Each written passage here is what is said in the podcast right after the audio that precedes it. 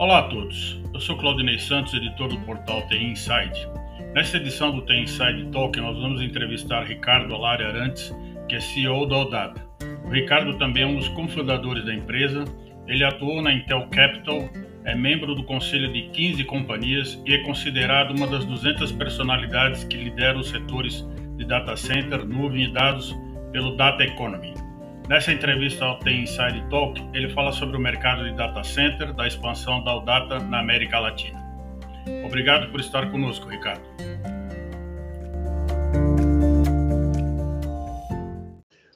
Bom, Ricardo, gostaria de agradecer a sua presença aqui na edição do Tem Inside Talk.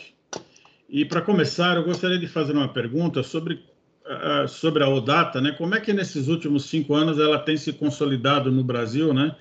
Com três data centers e o investimento que ela está fazendo no mercado da América Latina, né? Hoje ela já tem operações na Colômbia e está concentrando os esforços aí para iniciar operações no México, no Chile, ou já começou, né? Então eu queria saber quais são os desafios, né, para você implantar essa estratégia na América Latina. Quais são os maiores desafios para uma implantação no mercado de data center nessas regiões? Perfeito. Bom, Claudinei, obrigado. Obrigado por me convidar aqui. É um prazer estar aqui com você. É, falando um pouco da, da, nossa expansão, você citou aí que hoje a gente, a gente já tem uma presença bem estabelecida no Brasil, com, com três data centers é, é, operando já, é, mais dois em, em fase de, é, de projeto, devemos começar a construir mais dois, e desses desses três que a gente já tem operando, dois deles estão em expansão. Então, a gente está praticamente, uh, num deles, dobrando a capacidade, no outro uh, também colocando novas fases. Então, a gente já tem aí uma, uma base instalada uh, que deve pular de, de 3 para 5 no Brasil no, num curto período de tempo, além de mais capacidade instalada. Na Colômbia, a gente foi também pioneiro, começamos lá em 2018. Hoje, a gente tem uma posição de liderança lá, das maiores empresas de data center. Nosso data center e campus de data center hoje, que a gente tem mais terreno lá, uh, é praticamente, se você pegar em energia, é, é, três vezes maior que qualquer outro data center na Colômbia. Então, a gente já. Uh, e, e, com muito. A gente acabou uma segunda expansão do data center e já estamos olhando o terreno para construir outros. Então, vai, vai muito bem.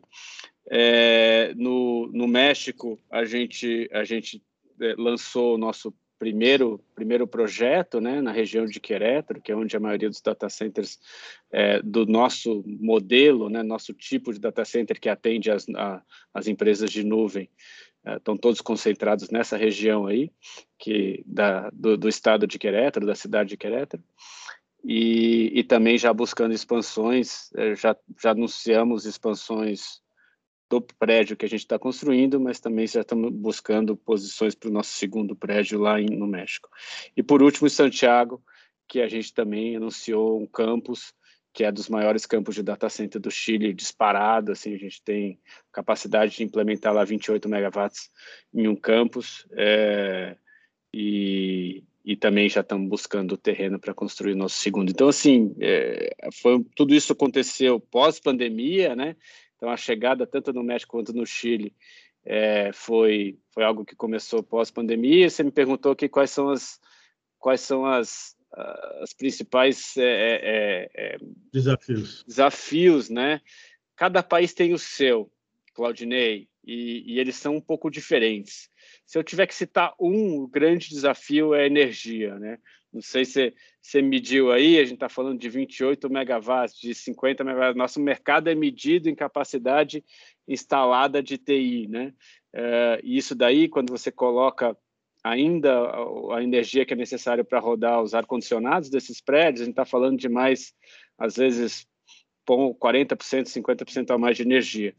Então, você tem uma necessidade de energia de, que não é comum nas indústrias, né? Você chegar lá e pedir para uma empresa de distribuição, é, eu quero construir uma subestação de 50 megawatts.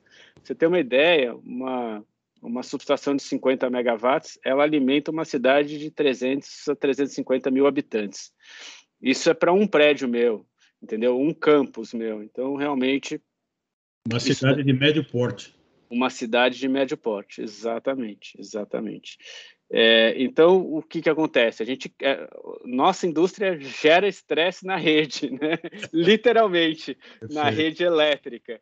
Né? Então, o grande, grande desafio é realmente é, é trabalhar com as empresas, de, de, principalmente as primeiras são as de distribuição, né? e depois vem a geração. A geração é mais fácil, né? porque a geração hoje é muito distribuída, Uh, tirando o país como que ela, que ela é concentrada em uma empresa só, mas é, ela é distribuída e geralmente você co consegue, no mercado privado, contratar energia, energia renovável, energia que você quiser. Então, esse não é o, o problema. O problema é a distribuição que na, grande, na América Latina inteira são monopólios, né, monopólios geográficos. Então, se você está lá na região de Hortolândia, onde é o nosso data center de, daquela região, a gente fala com, com a empresa distribuidora local que atende, que é a CPFL. Aqui em São Paulo, a gente fala com a Enel e assim por diante. E a gente tem que ver aonde que a gente vai implantar nosso data center. A gente acaba escolhendo onde vai pôr o data center pela demanda de energia que a gente tem. Então, esse é o grande fator aí. O segundo fator é acesso à fibra. Esse acaba sendo um pouco mais fácil, porque você consegue levar, né? Você constrói a fibra para chegar lá, mas obviamente você está numa região muito longe, uh, também não adianta, porque nossos clientes querem estar próximos dos mercados consumidores.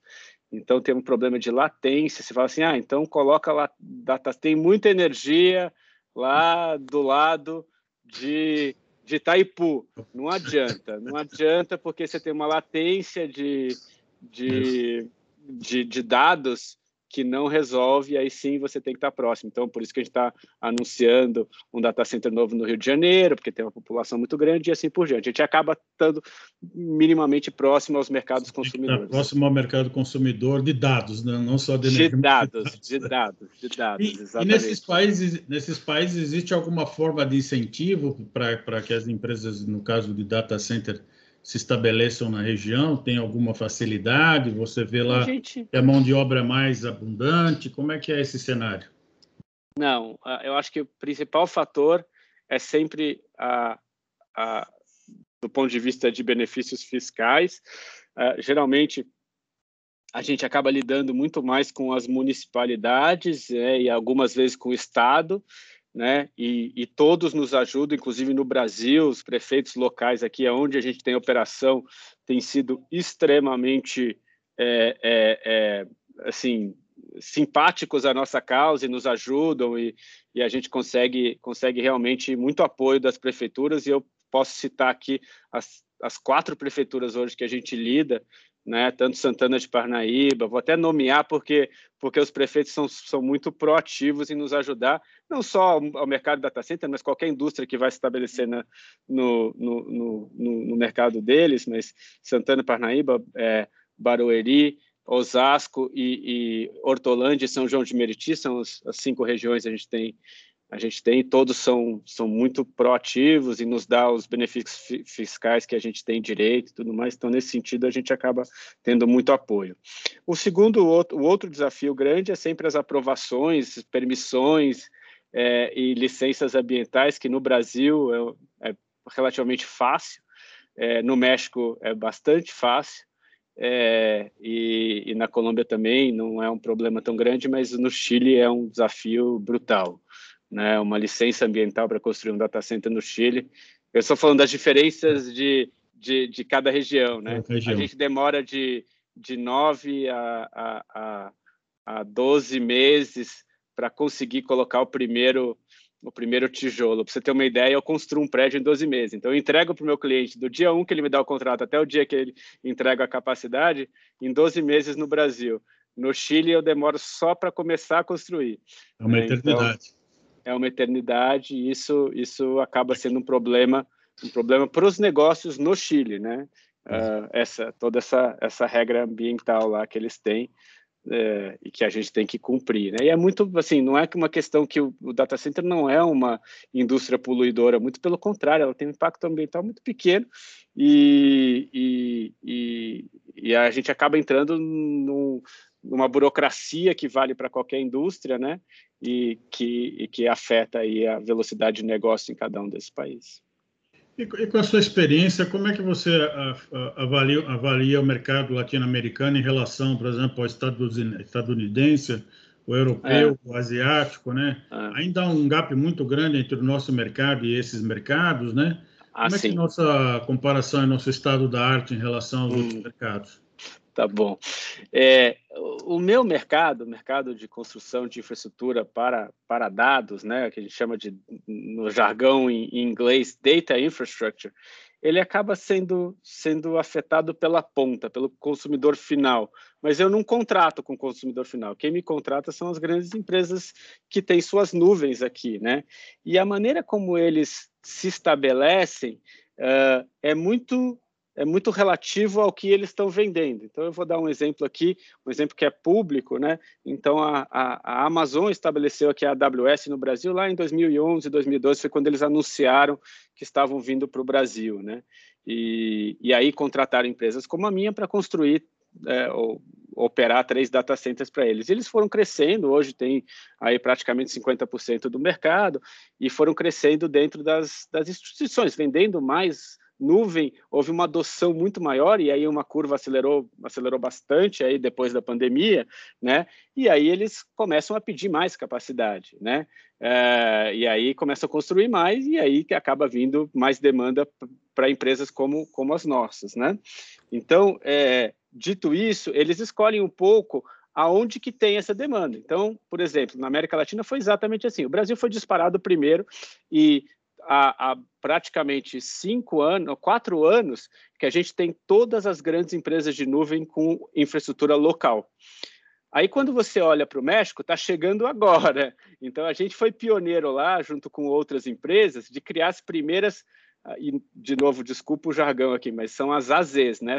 as Availability Zones, que são os, as, onde estão efetivamente as nuvens dessas empresas, como Microsoft, Google e, e, e uh, e, e, e, é, e, Amazon, e, e Oracle, e IBM, e Huawei, Tencent e assim por diante. Todos esses têm infraestrutura no Brasil hoje.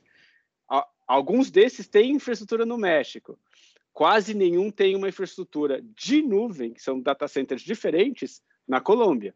Então, a Colômbia a gente é pioneiro. Então, a gente a está vendo essa demanda começar agora. Por quê? Porque eles vão medindo lá qual é a, qual é a, a utilização.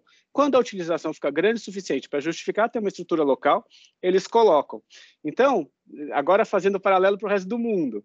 Quando você olha as, as regiões, os Estados Unidos, obviamente, é o país que tem a maior adoção de nuvem disparado. Então, a região lá de Virgínia é o maior centro computacional do planeta e tem quase 50% é, é, da, de toda a nuvem do mundo, né? Então, assim, você tem lá todas essas empresas com volumes gigantescos, né?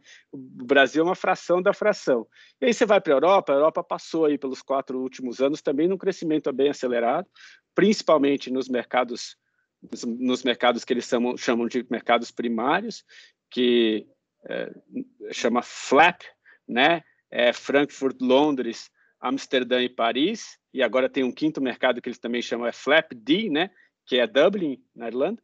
E esses são esses mercados já são bastante desenvolvidos, têm volumes grandes e a contratação e crescimento desses mercados, cada um desses, é, é também maior, um mercado desse é maior que o Brasil inteiro, né? Então, então é isso. E quando a gente fala para a Ásia, a Ásia nem está completamente fora da, da, da, realidade brasileira, né? Então, estou falando aqui de campos, uh, campos grandes aqui para a América Latina, muito grande, 40, 50, 60 megawatts, que é um campus gigante aqui para a América Latina, a gente está falando lá de campos que começam em 150 e pode chegar a 300 mega, né? Então, então realmente a gente está aí na no, no, começo da ponta do iceberg e a gente vê que tem um crescimento muito grande aí. E esse crescimento vai vir com a adoção das empresas é, em capacidade de nuvem, migrando sua, sua computação do, do, dos ambientes é, internos para os ambientes de nuvem pública e, obviamente, com a utilização também é, de novas tecnologias, chegar de novas tecnologias, 5G que a gente vai falar lá na frente, esse tipo de coisa.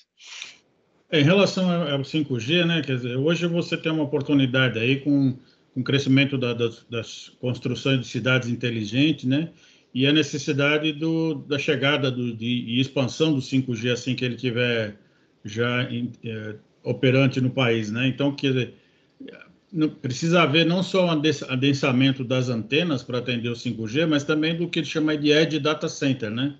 Então, como é que você vê essa relação aí, o, entre o planejamento urbano e a instalação de data center, né? De que forma a estrutura de TI se relaciona aí com essa questão, né? E como é que você vê a legislação? Você acredita que a legislação está sendo favorável para esses investimentos? Eu acho, eu acho que está indo na direção certa. Tá? Eu acho que o governo uh, foi muito, muito feliz aí no, no desenho do leilão. Né? Eu, pessoalmente, eu já, já participei de alguns leilões de espectro e eu vejo com muito bons olhos. Ele, o governo pensou, não só pensou em como fazer isso para privilegiar a cobertura versus a receita, o que não é comum de nenhum governo, tá? ou seja, eles abriram mão de receita aqui para privilegiar a velocidade de cobertura e o comprometimento das operadoras em cobrir as cidades, principalmente aquelas cidades que são mais carentes. Né? Então, o preço do leilão de 5G que vem aí, acho que próximo mês, né, se tudo der certo, é, ele, ele se dá em cobertura.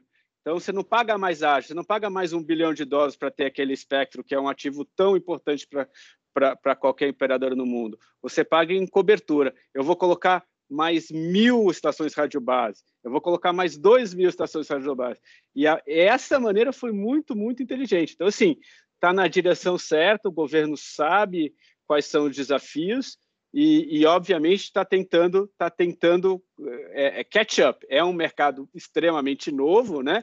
Eu acho que ninguém hoje diz que sabe exatamente como você vai desenvolver as redes, como as redes vão mudar, né? Qual é o estresse que isso daí gera nos data centers, ou que tipo de dados vai correr, porque isso só vai partir dos novos modelos de negócio, né? Então a gente consegue né, fazer a futurologia aí de alguns modelos de negócio, mas eles são tantos e, e, e você está abrindo um leque tão grande de novas aplicações com essa velocidade e, e, essa banda que você gera no 5G, que é muito difícil você ter um desenho de falar ah, as redes vão ter que ser assim, as redes vão ter que ter assados.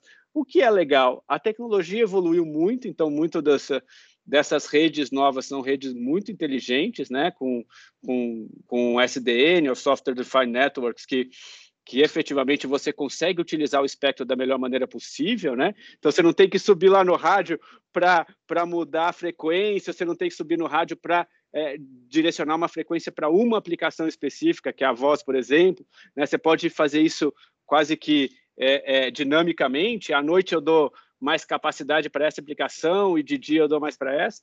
Então, tudo isso daí é, são coisas que, que a, a Agência Nacional de Telecomunicações entende, tenta sempre estar à frente e tenta sempre ad, a, a, adaptar a sua legislação. Isso a Anatel faz desde sempre, desde que eu lido com a Anatel há 20 anos, tá? Eles têm esse problema. Então, não é uma mudança, é uma agência muito, muito é, é, é, com, com pessoas técnicas muito boas e que sempre tentam estar catching up, né? chegando junto com a tecnologia. Que a tecnologia move tão rápido, a nossa legislação fica velha muito rápido. Mas eles estão sempre antenados é, em tentar oferecer isso.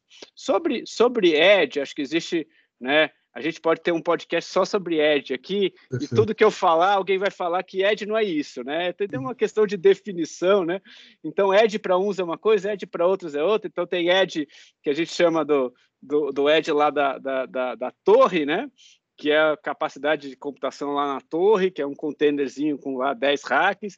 Você tem edge de cidade, se você pensar que, que, que eu falei no começo do, do podcast, é, a gente está falando de toda a capacidade de nuvem do Brasil está disponibilizada num raio de 100 quilômetros hoje, né? Tirando ali raríssimas exceções, um pouquinho no Rio de Janeiro, um pouquinho em Fortaleza, está tudo em São Paulo e Campinas, né?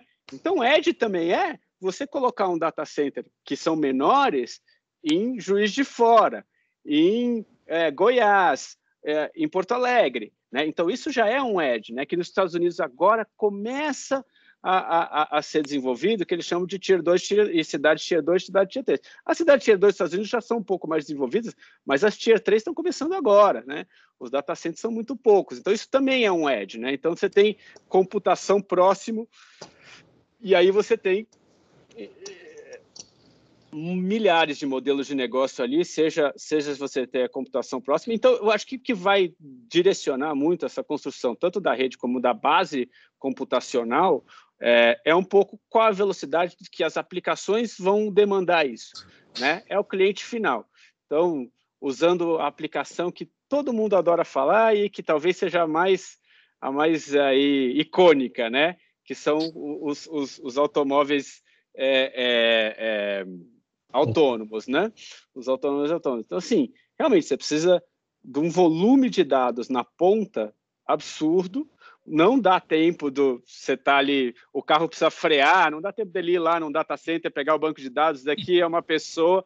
Então você tem uma computação, o que a gente chama no cliente, né, direta ali no, no, no próprio carro, uma computação na antena que está que tá dando a informação para ele, e que também tem uma questão geográfica, então a antena que está ali tem a informação dos arredores, né? E obviamente você também vai ter uma computação que vai estar tá lá no data center do Data, é, que são grandes polos de, de, de, informação.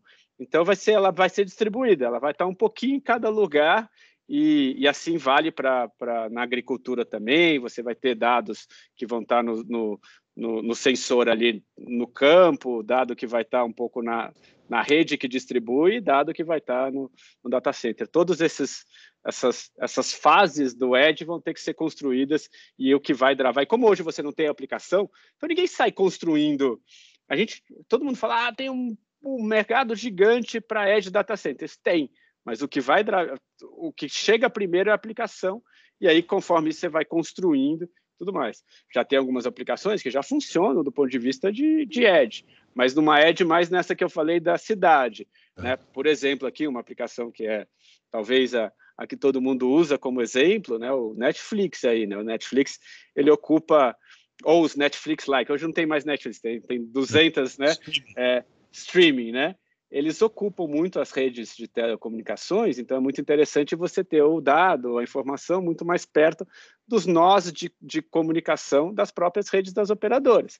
Então, o Netflix especificamente foi lá e colocou, colocou servidores em cada uma em cada uma das operadoras, próximo dos seus nós. E aí ele vai vendo aonde que tem um nó interessante, vai lá e coloca um servidor, vai lá e coloca um servidor. E usa a banda, e usa a banda fora de fora do, da, da, área de, da hora de pico para trazer informação ali. Então, às duas da manhã, ele vai lá, faz o catch, pega os filmes mais assistidos e deixa ali pertinho do, daquele bairro ou daquela cidade menor ali e tudo mais. Então, assim, essa é um claro caso de computação distribuída é, em que ele demanda, acaba demandando menos computação do ponto de vista de nuvem mesmo, mas está distribuída. Mas, de novo, o que drivou isso foi o próprio, foi o próprio aplicação. Exatamente. Eu peguei aqui um estudo do Gartner de 2019, né, que diz que em todo o mundo, cada vez mais as organizações estão transferindo seus data centers on-premise para modelos mais flexíveis, contratados como serviço, como colocation. Né? Segundo esse estudo aqui, mostra que a porcentagem do orçamento de TI das empresas direcionada aos data centers diminuiu nos últimos anos, chegando agora a 17% do total. Isso em 2019, né? As empresas com data center mais antigos não desejam reconstruí-las ou criar novas estruturas desse tipo, sobretudo por conta dos altos, dos altos custos, né? Então, como é que você vê os desafios, as vantagens e, e o, o para, a migração desses data centers? A, a Odata nasceu com, com essa ideia. Foi, foi em cima dessa visão que a gente desenvolveu a tese lá atrás. Né? A gente é, é um business que necessita de muito capital e, e, e ele ganha muito com a escala. Então, é, para mim, eu criar um data center de é, 30, 40 mil metros quadrados é, com 20 megawatts de, de capacidade, 25 megawatts de capacidade para um cliente só, é muito mais eficiente do que qualquer cliente ir lá e construir uma salinha de computação com cinco racks e pedir comprar um gerador e, comp e comprar rede, comprar coisa. Então, assim, não só ganha em escala, como você ganha em, em facilidade, em eficiência, em manutenção, em risco. É, tudo é mais fácil, né? Imagina lá o cliente que tinha seu sua sala, não vou nem falar data center, data center são, eram pouquíssimos clientes que tinham data center, né? Os bancos, é, as operadoras que transferiram todos para empresas que nem as, que nem as minhas, é, mas o, o e tinham empresas que tinham lá aquele famoso CPD, aquela salinha ali e tal, né? Então, você imagina, você tem que ter, aconteceu alguma coisa, você tem que ter uma pessoa ali sempre próximo para ir lá é, apertar um botão ou, ou, ou, trocar um cabo. A gente tem gente 24 por 7, 365, qualquer momento a gente faz isso para todos os nossos clientes, entendeu? Aconteceu alguma coisa, tem que dar um reboot, a gente vai lá, tem um, tem um 0800 lá, tem um, um website que ele abre um serviço e a gente tem lá um SLA de uma hora para ir lá e, e fazer qualquer tipo de, de coisa. Outra vantagem é que as empresas se encontram nos data centers. Os data centers viraram centros de, de conexão, né? Então é muito mais fácil você ter lá o seu servidor na fábrica ou na sua empresa aqui no escritório na Faria Lima, é, e, ah, eu tenho que conectar, agora eu comprei esse serviço aqui, eu tenho que conectar com a Salesforce. Aí eu tenho que conectar também com a SAP, porque eu estou comprando o serviço de nuvem deles, e eu, tenho, eu, eu uso, uso Gmail. Bom, só aí são três conexões distintas, né? Você está dentro de um data center, isso custa um cost cross-connect, que, é um, que é uma conta baratíssima, é uma fibra que vai lá e conecta com o outro, né? Uh, e se você precisa de mais banda, você fala assim, manda lá para o meu time técnico fala, olha, eu tô com eu tô com 10 mega aqui nessa nessa nessa porta aqui, dá para você me dar mais 20? A gente consegue provisionar isso em uma hora.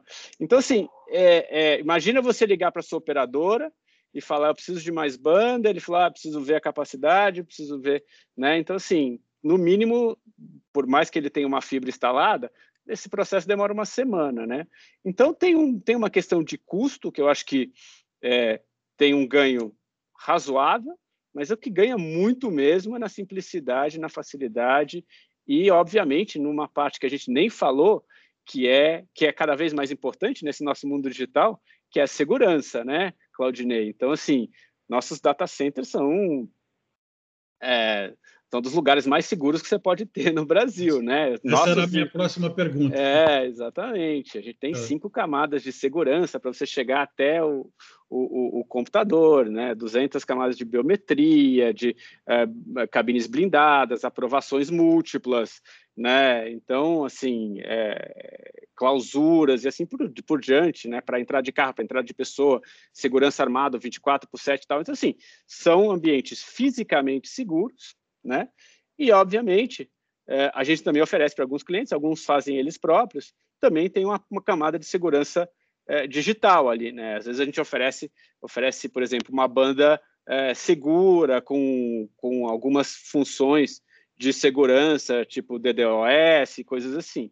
Então, é, acaba que fica mais fácil também do cliente manter o ambiente dele e tudo mais. E, por último, acho que a gente tem a, a redundância. Essa é a grande função do data center, é não parar nunca, né? Então a gente tem lá camadas e camadas e camadas de redundância de energia e de ar condicionado, né? Que que a ideia é realmente não parar nunca, né? É, mesmo com esse problema da segurança, as empresas estão estão investindo, né, em aumentar o, o número de serviços no modelo de software as a service, né, DSS, e também adotando a, o conceito aí de multinuvem, né? Então, mesmo com essa, essa preocupação da segurança, elas estão é, utilizando esse tipo de recurso para levar mais aplicações, né, mais segurança até as aplicações para os usuários é, finais. Eu acho que aquele mito está caindo muito rapidamente, Claudinei, aquele mito de que a nuvem pública é pouco segura. Na verdade, as, todas as, as, camadas de segurança elas estão muito no treinamento e, e, e, uh, e e controles e processos de cada uma das empresas, independente se está rodando numa nuvem privada ou numa nuvem pública ou num servidor dentro do escritório, né? Então a gente é, e isso daí é, era, um, era um, uma preocupação de, de grandes empresas que utilizavam capacidade de computação muito grande, principalmente dos bancos, né? Os bancos falam, ah, eu construí meu data center Tier 4, é meu data center, tem uma camada de segurança absurda, tal, não sei o quê. É, e nem por isso você deixa de ter riscos ali, exposições e tudo mais. Então, é, no fim, é, empresas que nem Google, Amazon e, e Microsoft também melhoraram muito do ponto de vista de segurança, né? Então, até anúncio aí da, de ontem que a, que a, que a Microsoft está lançando uma nuvem só para serviços financeiros. É, eu, eu só vi, eu só vi, eu só via, nem li isso, mas eu só, só vi a notícia ontem. Mas eu imagino que seja já com grau de segurança provavelmente mais alto do que os próprios bancos têm hoje, né, em nuvens públicas ou privadas, né? Então, assim, é, é, o, o produto evoluiu muito e desmistificou um pouco que grande maioria das falhas hoje estão muito mais na ponta do usuário do que no, no, no, no background, no back-office, é, é, onde roda os, as suas aplicações. É, é, bom, como a gente sempre é, faz na, nas entrevistas, né, a pergunta sempre chave é a questão do apagão da mão de obra, né? Esse é um, a gente é um assunto que a gente não pode deixar de mencionar, né? E no mercado de data center houveram muitas transformações em relação à infraestrutura de data center, né? o adensamento, a virtualização, a automação do data center, né? Como é que vocês fazem para garantir uma mão de obra de especialistas para manter a performance dos equipamentos? Ótima pergunta, Claudinei. É um, é um problema para mim, para meus concorrentes é, e parceiros, né? A gente tem um mercado muito pequeno ainda no, no, no Brasil, né? então, é, pessoas que viveram esses processos de gestão de ambientes críticos né? É, são, são poucos os especialistas. Então, é, a gente trabalha muito próximo das prefeituras nas, nas uh, localidades que a gente opera, é, e, com, e, e, tentando ali ajudar na formação de técnicos e com muito treinamento interno uh, ah, para a gente coloca um técnico júnior e vai treinando ele ali para ser o técnico sênior para colocar outro júnior e tudo mais. Então a gente acaba promovendo muito de dentro, mas obviamente quando você vai largar com um data center novo, eu preciso hoje hoje para gerir um data center, para ter lá a operação de um data center inteiro hoje meu, é, toma aí de em torno de 20 a 25 pessoas, sem contar a parte de segurança. Então, assim, eu tenho que, não tem jeito, eu tenho que achar 25 pessoas novas e, e, o, e o mercado sabe que também não adianta ficar roubando do outro, porque rouba porque a gente tem que formar, acho que tem uma consciência coletiva de, de todas das empresas que hoje estão aqui, que a gente, que é nossa função formar, que é a nossa função é, dar espaço, então a gente tenta trabalhar aí com os, uh, com os órgãos formadores, com os SENACs e tudo mais, para dar cursos técnicos para a gente poder ter, ter, ter, gente. E aí, do ponto de vista de engenharia e tudo mais, aí a gente acaba tendo muita gente boa que não é do setor, e aí a gente forma também. Mas esse é mais fácil. Você pega lá um engenheiro com uma formação boa, de, de, uma escola boa, ah, nunca trabalhei com data center, mas é um engenheiro elétrico, entendeu? Então, assim, não é tão diferente você treiná-lo para esse, esse ambiente. A gente faz muito isso, né? E aí está formando é, é, gente muito boa aí criando essa, essa coisa. Mas do ponto de vista da, da operação, aí é um pouco mais, mais, mais difícil aí, principalmente pela velocidade de crescimento. Eu, a Aldata, ela, ela, no começo da pandemia, a gente tinha cento e, 105 funcionários, eu estou com mais de 220 hoje, com provavelmente chegando até 300 nos próximos sei lá, seis meses com os prédios entrando em operação. Então, é, realmente é um desafio, sem dúvida nenhuma. Segundo uma pesquisa, né, a indústria de data center é responsável por aproximadamente 1% do consumo global de energia em 2021, né? É, você acha que é possível reduzir esse número, né? Como é que você vê a questão aí do famoso ESG, do Data Center Grill, né? É, essa, esse investimento em energia alternativa, como algumas empresas estão fazendo, como de telecom, por exemplo, você acha que é um caminho? É, sem dúvida nenhuma. Não tem, assim, obviamente os data centers são formados por onde que essa energia é consumida? É muito consumida pelos servidores. Então, eu venho da indústria do silício, né? Então, eu trabalhei na Intel é, grande parte da minha vida. E tem um esforço da indústria de silício é, grande de você fazer mais com menos energia, né? Então é, é, é, o fato da gente ter o celular hoje no nosso bolso e tudo mais. Então isso contribuiu muito. Né? Você tem mais computação hoje com menos, com, com um envelope térmico e, e, e energético muito menor. Então isso daí ajuda um pouco. Tem o lado dos fornecedores de equipamento para data center que também se esforçam para utilizar enquanto menos energia possível, né? E a energia que a gente utiliza, e a única energia que dá para a gente utilizar menos, que é do silício, porque a do silício é dada, você tem lá o computador, o computador você liga na tomada, ele vai processar tantos, tantos MIPS ali, conforme ele tivesse sido construído para isso. É, é, que a gente tem aquela, aquela conta de quanto de, de energia de ar-condicionado a gente gasta para cada é, quilowatt de energia que a gente consome no rack, né? E isso, isso é uma conta que no mundo de data center chama de PUE, Power Effectiveness Usage, mas todo mundo usa esse, esse jargão PUE, né? E ele é sempre um ponto alguma coisa, 1.5, 1.5 quer dizer que eu para cada kilowatt que eu consumo ali do, da tomada do computador, eu tenho que 50% a mais de, de energia de ar-condicionado. Então, as tecnologias aí que nossos fornecedores vêm desenvolvendo é para você baixar isso daí. E aí tem toda aquela discussão de data centers em região fria uh, ou em regiões térmicas que você usa ali o, o, o, calor da água térmica e tudo mais. Então, isso, isso, isso, isso são casos quase que como se diz, é, é, é, é, interessantes do ponto de vista científicos, mas são muito pouco práticos, né? Você não, não tem jeito. Se você vai colocar data center na Noruega, é bacana, é, vai dar certo, mas você tem que ter data center no Rio de Janeiro, não tem jeito. E aí, o que, que você faz? Você vai ter um PUE de 2 lá, porque você está 40 graus fora, né? Então, então aí você tem que você tem que ser eficiente, mas não tem não tem como você você usar a temperatura de fora para esfriar o data center. Dito isso, a gente, obviamente, quer diminuir nossa, nossa, nosso consumo e nossa pegada de carbono.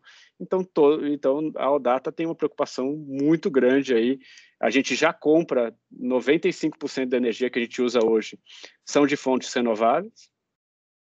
É, e grande parte da energia é comprada pelos nossos clientes também. Os nossos clientes eles eles demandam energia renovável e a gente acaba comprando é, é, também essa energia em nome dos nossos clientes para que eles possam contabilizar nos nas é, é, é, contab, no, no, no, nos reportes deles de de EHS lá que eles também estão consumindo energia renovável. Então, sim, há uma preocupação muito grande. Eu acho que a indústria inteira tem essa preocupação e está trabalhando nisso, é, tanto quanto para usar menos energia e para quando usar, usar uma energia cada vez mais limpa.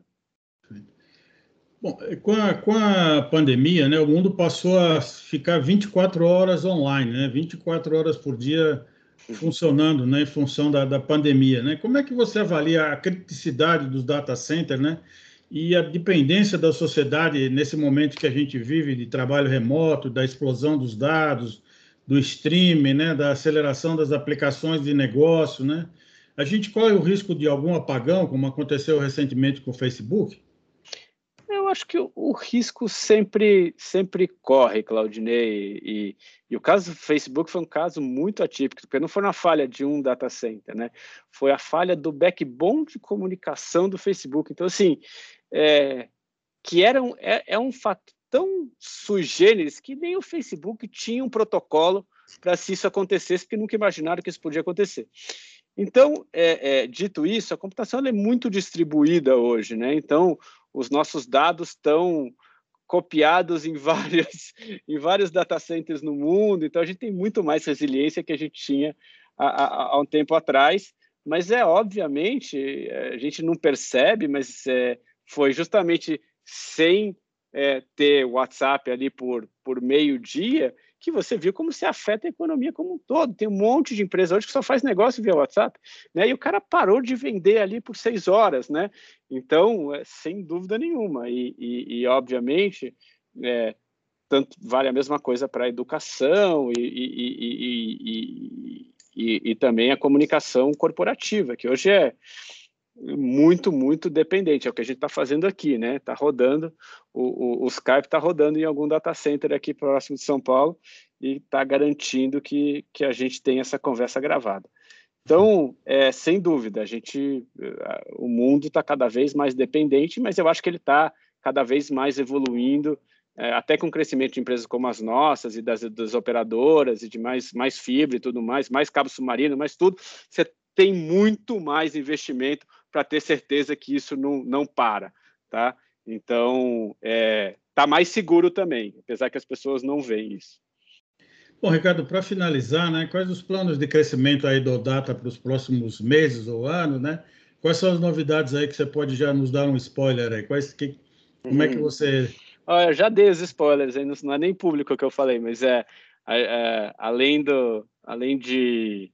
É, dos nossos prédios, que já era informação pública, que a gente está para começar a operar no, no, começo do ano que vem, né? Tanto do México quanto no Chile. A gente já está trabalhando aí em duas novas expansões, o Rio de Janeiro e, e o, nosso, o nosso novo prédio de Osasco aí. Então, é, isso daí são é, é, saindo do forno aí. Não é nada público ainda, a gente deve anunciar em breve, mas é, são projetos que a gente já está trabalhando há algum tempo aí e, e, e expandindo aí a nossa capacidade uh, e a nossa a nosso footprint aí em todos esses países. Ricardo, parabéns aí pelo trabalho e quero te agradecer a sua participação aqui no TI Inside Talk. Muito hum. obrigado. Eu que agradeço. Obrigado, Claudinei.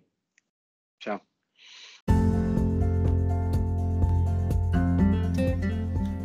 Esse foi o episódio de hoje do TI Inside Talk. Agradeço a audiência e gostaria de convidá-los para seguir The Inside nas redes sociais, para acompanhar as principais notícias no mundo da tecnologia e ficar por dentro dos próximos episódios e eventos. Até o nosso próximo encontro.